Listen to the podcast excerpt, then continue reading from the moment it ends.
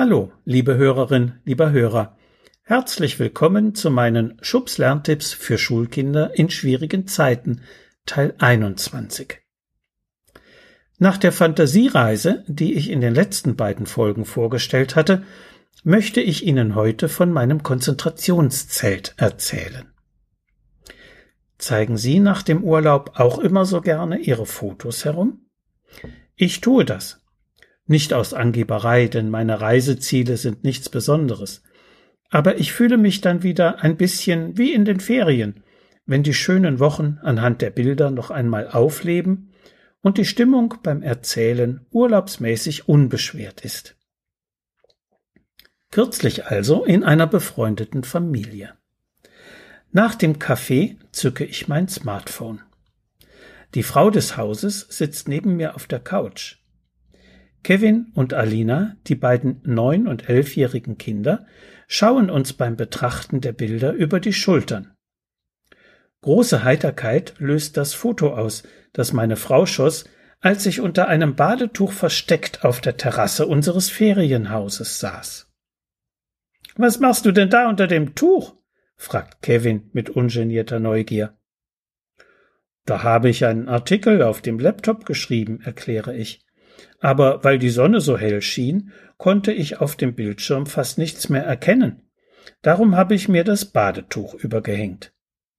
Das Interessante war, dass ich mich darunter sagenhaft gut konzentrieren konnte.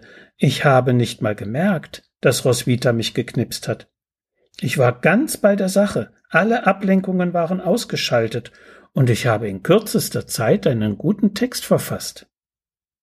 Die Bilderstunde geht weiter.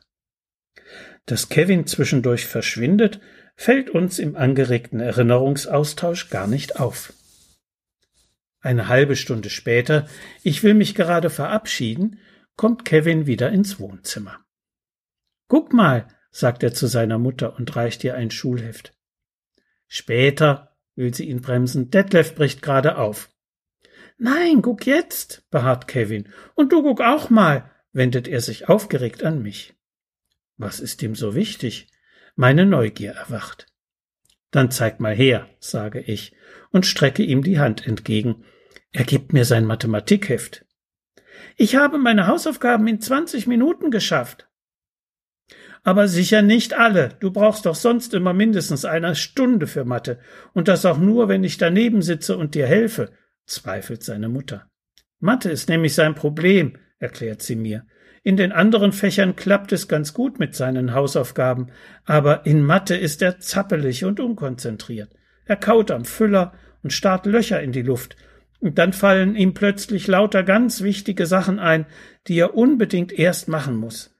Er kippelt mit dem Stuhl und zerbröselt den Radiergummi, eine echte Geduldsprobe, kann ich dir sagen. Ich habe inzwischen über die Aufgaben geguckt. Auf die Schnelle sieht es gut aus. Gerade mal ein Fehler in zwei Päckchen und zwei Textaufgaben. Fast alles richtig, super, sage ich.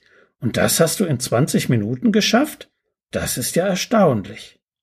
Ach was, wirft die Mutter ein, das kann gar nicht sein. Doch, triumphiert Kevin, das ist ja gerade das Tolle, weswegen ich euch das zeigen wollte. Ich hab das gemacht, als ihr noch Fotos geguckt habt. Und wieso hat das heute geklappt? frage ich ihn.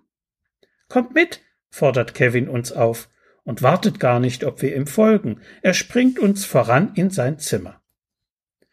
Wie sieht es denn hier aus? ruft seine Mutter beim Eintreten. Ich finde nichts Besonderes an Kevins Zimmer. Das kreative Chaos wirkt auf mich ganz normal für einen Neunjährigen, aber ich weiß ja auch nicht, was sich verändert hat. Kevin erklärt uns, ich habe meinen Spieltisch unter das Hochbett gestellt, meine Klemmlampe da angemacht und die Bettdecke von oben heruntergehängt. Die Wäscheklammer zum Festmachen habe ich aus dem Badezimmer geholt. Und da war ich wie in einem Zelt und konnte mich so gut konzentrieren wie Detlef im Urlaub unter dem Badetuch. Kevins Mutter war so baff, dass wir alle lachen mussten, als wir in ihr Gesicht schauten. Aber, aber ich muss dir doch immer helfen, stottert sie ziemlich verwirrt. So viel für heute. Sie finden noch viele weitere hilfreiche Informationen in meinem aktuellen, erst im März 2020 erschienenen Buch Konzentration, der Schlüssel zum Schulerfolg. Medu Verlag Dreieich.